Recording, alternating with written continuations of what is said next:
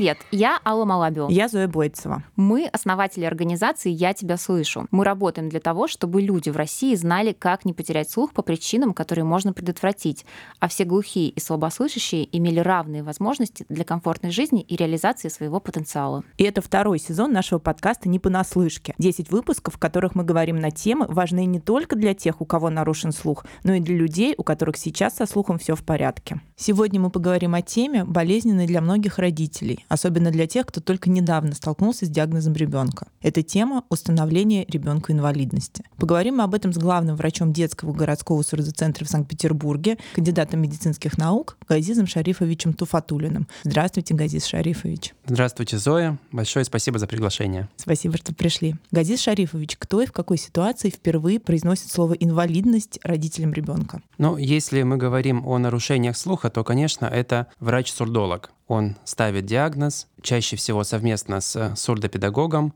и рано или поздно мы вынуждены это слово произнести, хотя мы его жутко не любим, и в обычной речи, и на каких-то мероприятиях научных стараемся все-таки употреблять выражение «дети с ограниченными возможностями по слуху», но неминуемо, да, это слово звучит именно из уст врача-сурдолога. После того, как ребенок прошел КСВП обычно, да? Если это ребенок раннего возраста, то да, это объективные методы, в том числе КСВП. Ребенок старшего возраста, который выполняет аудиограмму, после субъективной диагностики. Скажите, пожалуйста, а есть ли протокол того, как эта информация должна быть преподнесена родителю? Учат ли врачи вообще сообщать плохие новости? Просто быстренько расскажу свою историю. Да? Я пришла э, не в городской сурдоцентр, сразу скажу, а делать КСВП ребенку, и со здоровым ребенком я, собственно, пришла, и после обследования врач сказал, ну, это четвертая степень, оформляйте инвалидность. То есть для меня это был шок, ну, сказать, что был шок, это ничего не сказать. Это просто был удар такой мощности, что я долго от него оправлялась. Ну, начну, наверное, с того, что действительно в медицинских вузах, по крайней мере, когда учился я, это было недавно, на младших курсах был такой предмет, который называется биоэтика.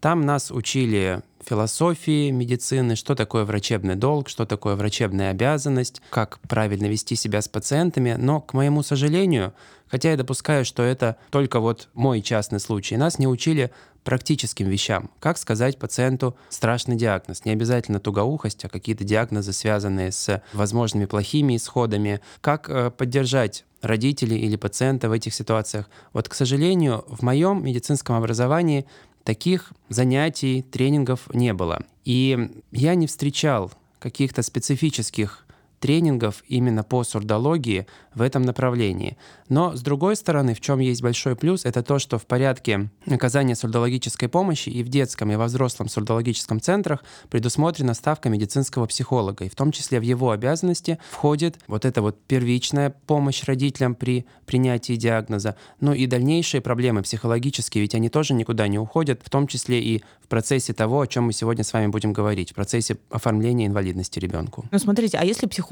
ну, не присутствует, соответственно, на, на приеме, может быть, он как-то может подучить врача, сказать ему как-то, что надо с родителями нежнее, а не сразу в лоб, вот давайте-ка, идите, инвалидность. Я согласен с вами, я не сторонник вот такого подхода, что четвертая степень, инвалидность, потом, скорее всего, операция, имплантация, в ухо вставят электрод, все, следующее у меня по очереди, до свидания. Ну, конечно, я утрирую очень сильно, но все это напоминает сюжет вот таких вот фильмов, в которых человека, успешного человека, или там женщину даже, э, молодую, красивую, сажают в тюрьму. То есть как это выглядит? Надзиратели ставят ее к стенке, раздеваемся, волосы сбриваем наголо, телефон сюда, все украшения сюда, надеваем какую-то жуткую там пижаму, и в камеру. Все, начинается совершенно другая жизнь. То есть вот эта вот граница между прежней жизнью и новой, она четко различима. Я за то, чтобы этот переход, к сожалению, неизбежный для родителей с нарушениями слуха, все равно меняется жизнь, меняется качество жизни, чтобы он был более плавным. Потому что далеко не всегда диагноз ставится сразу на первом приеме. Очень часто впервые, когда родителям приходится с этим сталкиваться, случается еще в родильном доме. Например, когда ребенок не прошел аудиологический скрининг или в поликлинике. Потом они приходят к сурдологу. Действительно, по данным КСВП, например, мы можем заподозрить тугоухость, но всегда приглашаем на повторный прием. И я за то, чтобы все-таки информация давалась дозированно, в смягченной форме, но в то же время в достаточной форме, чтобы родители поняли серьезность ситуации и быстрее перешли к конструктивным действиям. Вы очень классную аналогию провели вот э, с разделением, после которого какой-то беспросветный мрак. Мне кажется, тоже было бы здорово, если врач говорил, что есть, например, родительские сообщества, или есть еще а, много-много примеров того, что впереди жизнь будет другая, но она будет не менее классной, и, в общем, там действительно какая-то чернота, и хочется не смотреть туда и отвернуться, а просто другая жизнь, но не менее увлекательная и классная, чем была до этого. Я не уверен, что слово инвалидность, э, оно вообще нужно на первом приеме, и что родители больше всего его хотят услышать после того, как узнали, что у них ребенок имеет нарушение слуха. Все-таки это больше э, ведь мера социальной поддержки, и она, безусловно, важна, но вот в этом процессе первичных стадий принятия диагноза родители услышат это слово в негативном контексте. Потом уже, когда они поймут, что варианты помощи ребенку есть, даже тотально глухому ребенку, сегодня это кохлеарная или стволомозговая имплантация, когда они осознают это, поймут, что, как вы правильно сказали, по-новому жить как-то можно, уже потом им эту поддержку можно будет предложить. Золотые слова. А при какой степени нарушения слуха вообще оформляется инвалидность? Если мы говорим о детях, сразу хотелось бы оговориться, что у детей не существует групп инвалидности. Есть категория ребенок-инвалид. При четвертой степени тугоухости, при глухоте, безусловно, сразу же присваивается статус ребенок-инвалид. То же самое, без каких-либо оговорок, делается при третьей степени. При второй степени тугоухости э, есть оговорка на наличие нарушение речевой функции. То есть если у ребенка при второй степени тугоухости на лучше слышащем ухе, то есть оценивается всегда лучше слышащее ухо, э, имеются стойкие умеренные нарушения языковых и речевых функций, то есть это общее недоразвитие речи первого-второго уровня, когда ребенок или не говорит вообще, или произносит отдельные слова. И при этом эти нарушения стойкие, еще раз повторюсь, это вот ключевое. То есть мы уверены, что с подбором слухового аппарата через месяц эти нарушения не уйдут. Тогда при второй степени тоже оформляется инвалидность. Но Инвалидность ведь может оформляться не только по слуху. К сожалению, 40% детей с нарушениями слуха имеют дополнительные нарушения, различные. Нарушения двигательной системы, сердечно-сосудистой системы, э, интеллектуальный дефицит. Много-много других органов и систем могут поражаться вместе с э, слуховой системой. В этой ситуации инвалидность может быть присвоена по другому заболеванию, например, по неврологии. И тогда ребенок имеет тоже статус инвалида. А мы заговорили как раз немножко о слухопротезировании слуховыми аппаратами. А вообще обязательно ли нужно уже оформить инвалидность, прежде чем получить слуховой аппарат и кохлеарный имплант? Потому что между родительским сообществом ходит страшилка, что если купить до, то денег потом не вернут за слуховые аппараты. И, в общем, такие какие-то смутные истории. Ну, здесь нам с вами нужно разграничить детей, которые нуждаются в слуховом аппарате, и детей, которые нуждаются в кохлеарной имплантации. А, Начнем с того, что слухопротезирование, любое вмешательство а, у детей с нарушениями слуха должно начинаться сразу же после постановки диагноза. В идеале уже в 6 месяцев. Даже если выявляется глухота, четвертая степень тугоухости, и мы уже предполагаем, что ребенок, скорее всего, является кандидатом на кохлеарную имплантацию, имплантации в большинстве случаев, за исключением некоторых, а, должен предшествовать период пробного слухопротезирования, минимум в течение 2-3 месяцев. В этой ситуации ребенок все равно должен получать слуховой аппарат. Или ребенок, например, с третьей степенью тугоухости, который, скорее всего, будет успешным, успешно будет развиваться э, в слуховых аппаратах, ему тоже нужно их получить. Вот для получения слуховых аппаратов по линии фонда социального страхования, скажем так, от государства, инвалидность обязательно. Другое дело, что вот мы сегодня с вами будем говорить, процесс это не быстрый, к сожалению, а время идет. И поэтому здесь очень полезна практика, которая в том числе в нашем сурдоцентре применяется, когда детям мы даем аппараты на пробный период на месяц, на два, пока они получают инвалидность и э, получают свои собственные слуховые аппараты. Особенно это актуально для детей, которые являются предположительно кандидатами для кохлеарной имплантации. Слуховые аппараты для детей стоят немалых денег. Для многих семей это неподъемное бремя. И слуховые аппараты, которые предположительно не будут эффективны, покупать, наверное, не всегда целесообразно.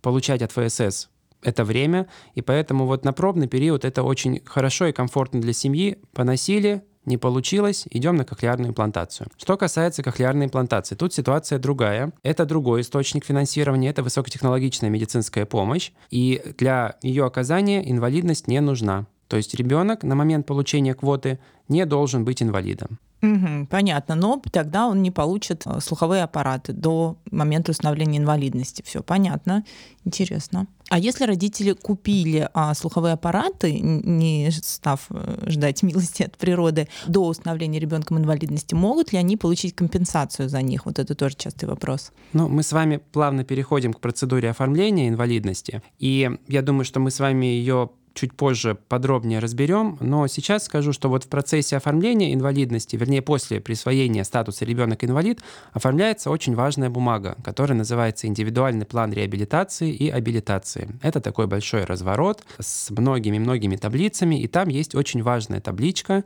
которая называется «Необходимые технические средства реабилитации». И вот по нашей части там как раз-таки указывается слуховой аппарат со всеми необходимыми характеристиками. Например, цифровой, заушный, сверхмощный слуховой аппарат, многоканальный, два штуки. Индивидуальный ушной вкладыш, два штуки.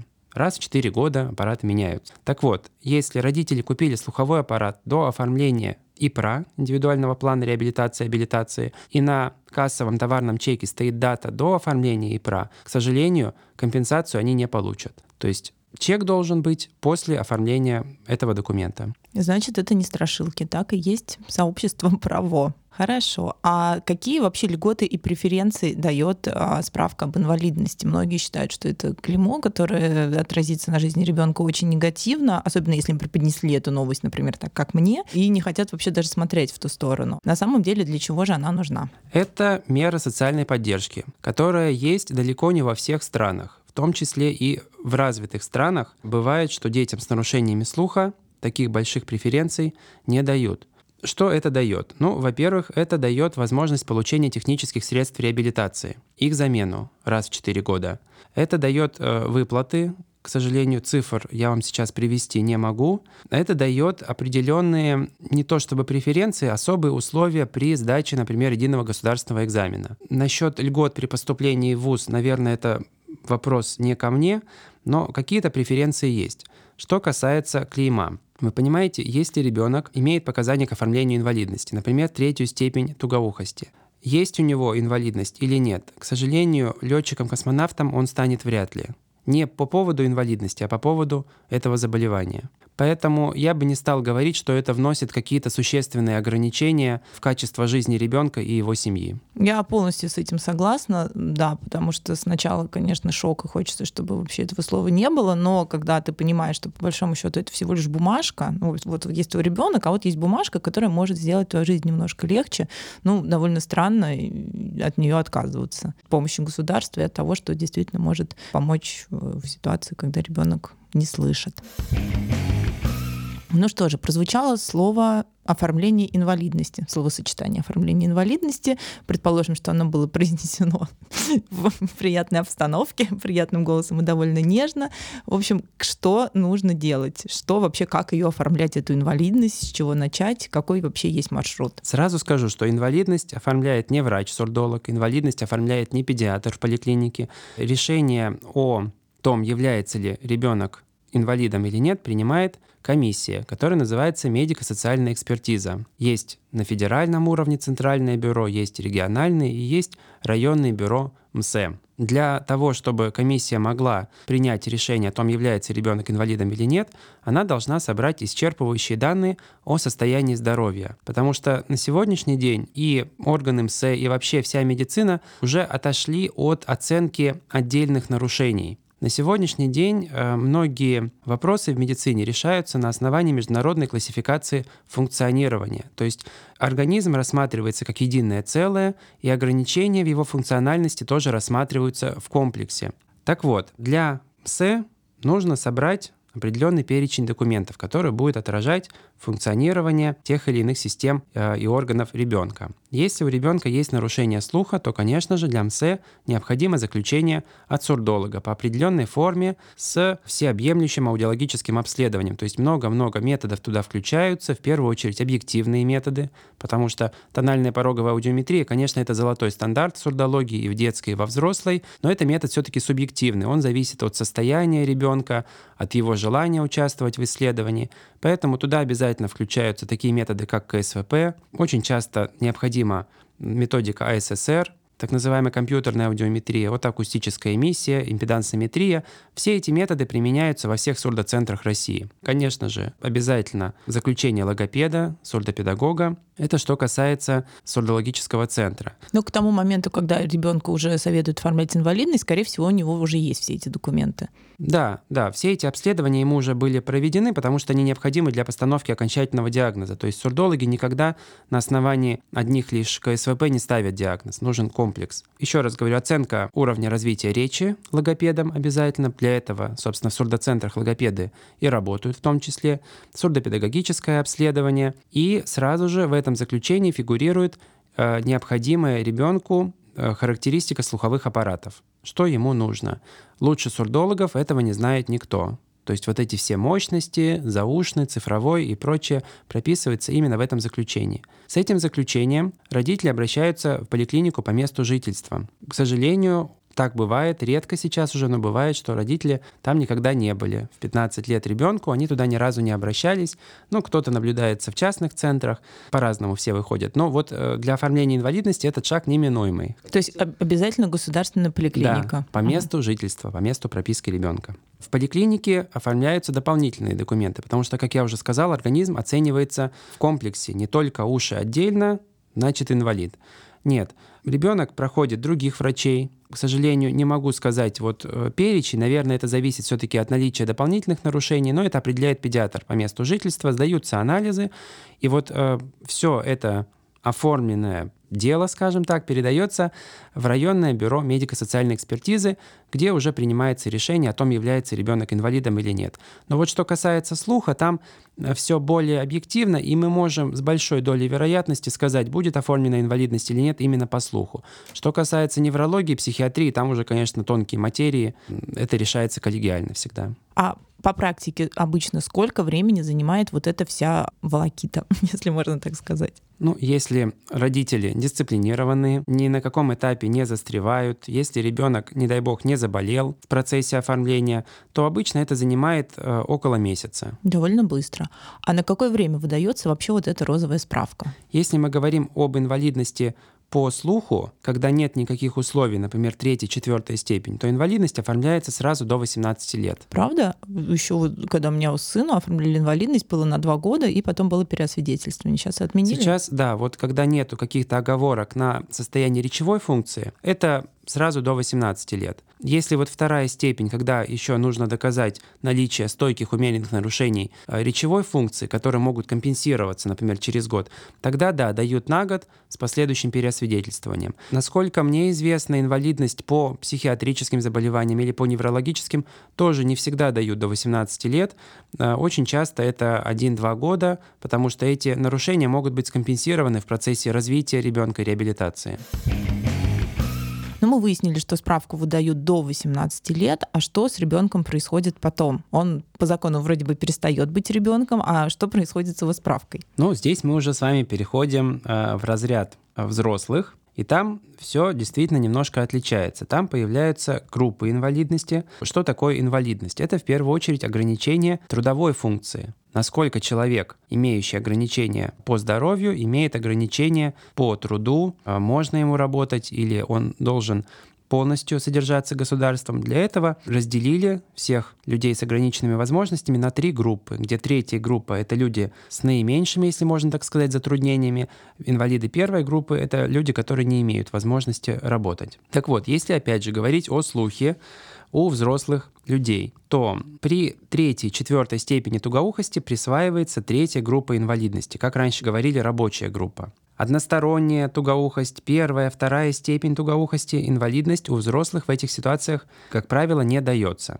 Вторая группа инвалидности дается, а, ну, как это в приказе звучит, хотя это слово жутко не люблю, глухонемота, то есть когда э, человек имеет, очевидно, глухоту и отсутствие речи, и э, психические нарушения. Вот При таком сочетании присваивается вторая группа инвалидности взрослым. И первая группа инвалидности присваивается, опять же, при глухонемоте так называемой, и уже значительных психических нарушениях, но, очевидно, которые вообще э, не предполагают возможность нахождения человека в большом социуме. Это вот что касается взрослых. Не могу вам сказать, э, на какой срок дается инвалидность по слуху у взрослых. Это, наверное, вопрос лучше адресовать тем докторам, которые занимаются взрослой сурдологией. Но вот, э, соответственно, у детей возможность при второй степени получить инвалидность, у взрослых только третья, четвертая.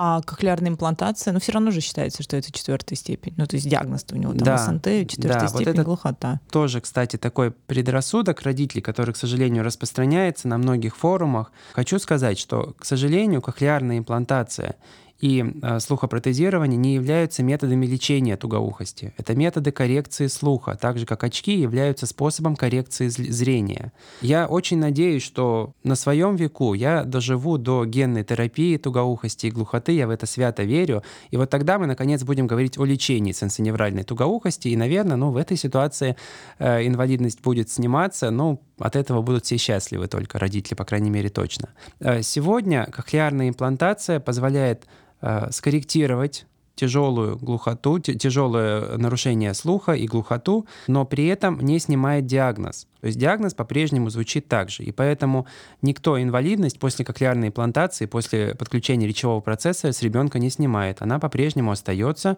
до 18 лет с последующим переосвидетельствованием. И у взрослых это уже третья, третья группа инвалидности. А если, например, по каким-то причинам ребенку не оформляли инвалидность, а потом вдруг решили, там ситуация изменилась в семье, например, оформить, это никогда не поздно сделать? Нет, ограничений никаких нету. То есть нужно, опять же, пройти обследование у сурдолога, собрать необходимые документы, обратиться в детскую поликлинику, и оформить инвалидность по общим правилам. То есть даже если ребенок идеально уже разговаривает, учится, например, в массовой школе или в массовом детском саду, это совершенно не значит, что он не получит эту инвалидность. Если третья, четвертая степень тугоухости, то да.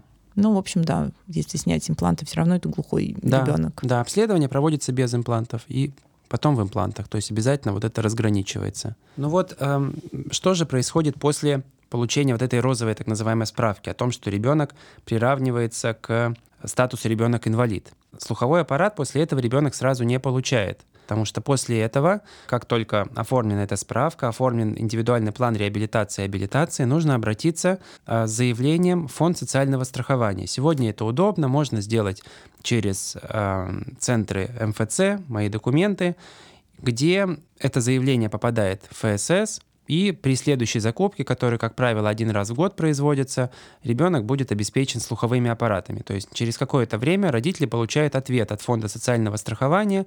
Вам нужно явиться по таким-то адресам, чтобы э, получить слуховые аппараты. Скажу, наверное, вещь не очень популярную, но сказать я ее должен. После того, как э, вы получаете вот такой вызов, приглашение, пожалуйста, обратитесь к, э, вначале по этим телефонам и задайте вопрос. У моего ребенка четвертая степень тугоухости, например, или третья степень.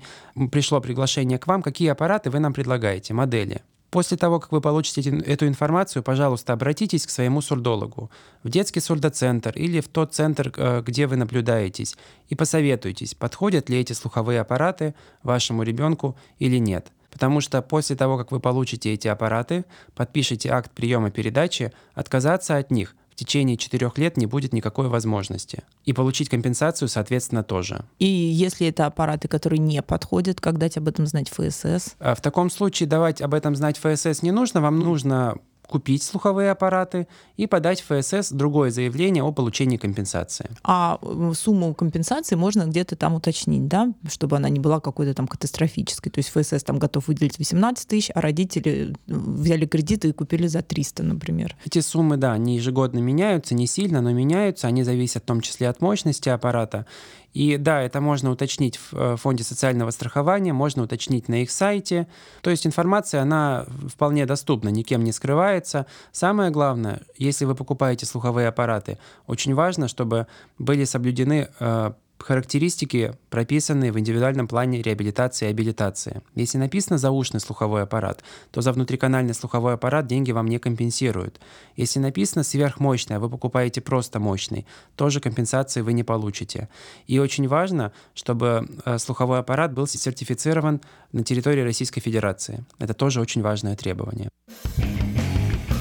первую степень потери слуха тоже разве слухопротезируют? Этот вопрос, он вообще очень сильно эволюционировал, начиная с 80-х годов, когда вот у сурдологии появилось второе дыхание в виде хороших слуховых аппаратов, в виде кохлеарной имплантации, и уже вторая степень стала безоговорочным показанием к слухопротезированию, ученые обратили свои взоры на детей с односторонней тугоухостью и с первой степенью. И взгляды менялись полярно. Вначале, когда не было таких хороших методов исследования сложной речевой аудиометрии, тестов различных, говорили, что дети прекрасно социализированы, они э, идут в обычные школы, они хорошо разговаривают, ну, небольшое нарушение, ну, пусть на первой партии сидит, ничего страшного. Потом, когда стали появляться уже усложненные методы, за детьми стали наблюдать пристально, и э, даже диагнозы стали, стали новые появляться, там, дизартрия, дисграфия, дислексия, синдром дефицита внимания. В том числе стали обращать внимание, что дети с первой степенью тугоухости и с односторонней тугоухостью остаются чаще на второй год. На сегодня известно, что в 10 раз чаще дети с первой степенью с односторонней тугоухостью остаются на второй год. Им гораздо сложнее дается учеба, особенно так называемые гуманитарные предметы, где надо много слушать и понимать, разбирать речь. У них имеются э, трудности в локализации локализации звуков, восприятии тихой речи. У них сложности э, восприятия речи в шуме. Ведь что такое массовая школа? Это большой класс с большим количеством учеников. Сегодня это проекторы, мультимедийные доски, э, различные аппаратура, которая может шуметь. Ученики, э, соседи по партии не всегда прилежные. Если, например, э, идет диктант, ученик с односторонней глухотой, например, левое ушко у него глухое, он сидит левым ухом к учителю, правое единственно слышащее ухо у него обращено к соседу по партии. Сосед по партии решил там попереписываться с кем-то в телефоне, полистать учебник, то слышащее ухо маскируется в данной ситуации, и речь учителя становится не слышна. И какая же здесь хорошая социализация и хорошее, хорошее э, качество жизни? И чем здесь поможет первая парта? И чем здесь поможет первая парта, да. И поэтому э, сначала стали появляться такие осторожные исследования, что а вот попробовать бы там временно их слухопротезировать, посмотреть. А сейчас уже в 2013 году вышли рекомендации Американской академии аудиологии по детскому слухопротезированию, где четко написано, что ребенок с первой степенью и с односторонней тугоухостью должен как минимум рассматриваться как кандидат на слухопротезирование. И я тоже сторонник э, такой позиции, что, безусловно, не всем детям поголовно с первой степенью, с односторонней тугоухостью нужно сразу подбирать слуховые аппараты. Но пробный период обязательно должен быть. И сегодня вот э, в детском сурдоцентре мы это практикуем. То есть все дети с односторонней тугоухостью или с первой степенью проходят через вот этот пробный период в течение месяца, изготавливаются им вкладыши, и мы смотрим. Здесь должна, конечно, команда специалистов участвовать, и сурдопедагог, и логопед, и учителя в школе, наблюдать, помогают аппараты ученику или ему они только мешают. И через месяц, через два мы совместно принимаем решение. Доля детей действительно остается в слуховых аппаратах, в том числе с односторонней тугоухостью. Они, дети сами отмечают, что мне стало легче, мне стало лучше. Еще один тезис в пользу такого подхода касается локализационных способностей, то есть возможности определения источников звука. Детям с односторонней односторонней тугоухостью очень сложно, не видя источника звука, понять, с какой стороны он исходит.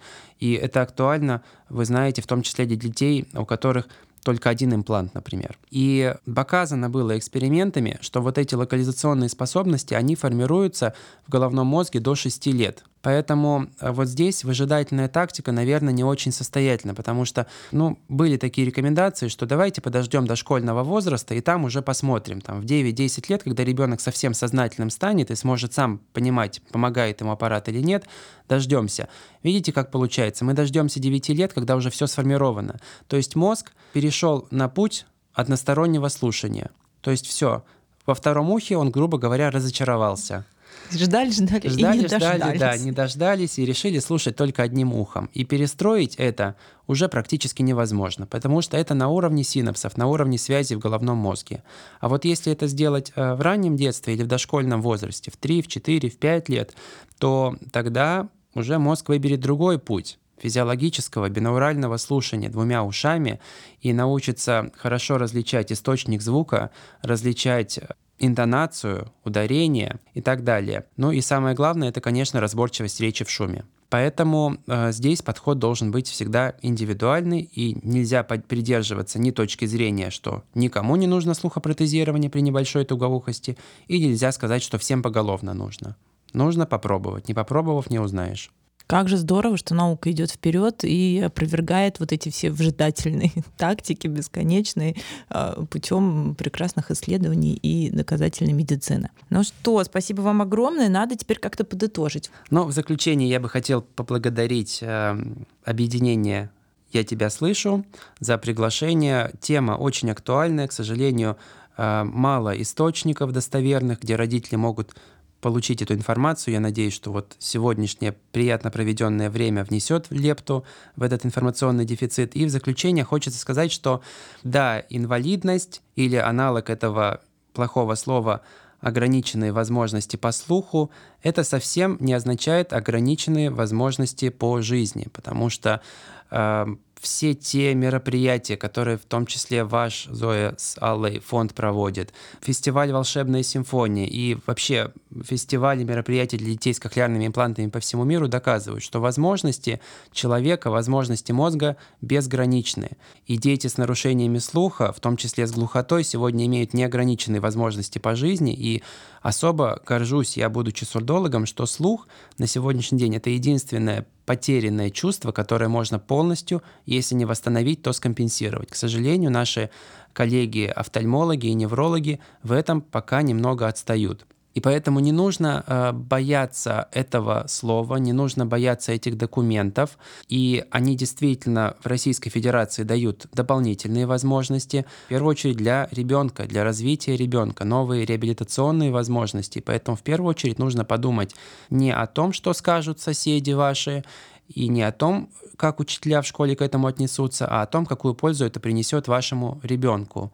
Поэтому э, нужно этими мерами пользоваться, которые предоставляет государство. И, э, в общем-то, это внесет свою лепту в том числе и в успешность реабилитации в целом.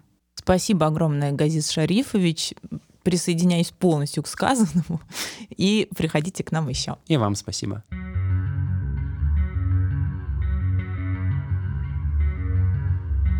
Это был подкаст «Не понаслышке». Над подкастом работали основатели организации «Я тебя слышу», я Алла Малабиу, я Зоя Бойцева, а также команда подкаст-студии «Две дорожки». Проект реализован при поддержке Фонда президентских грантов.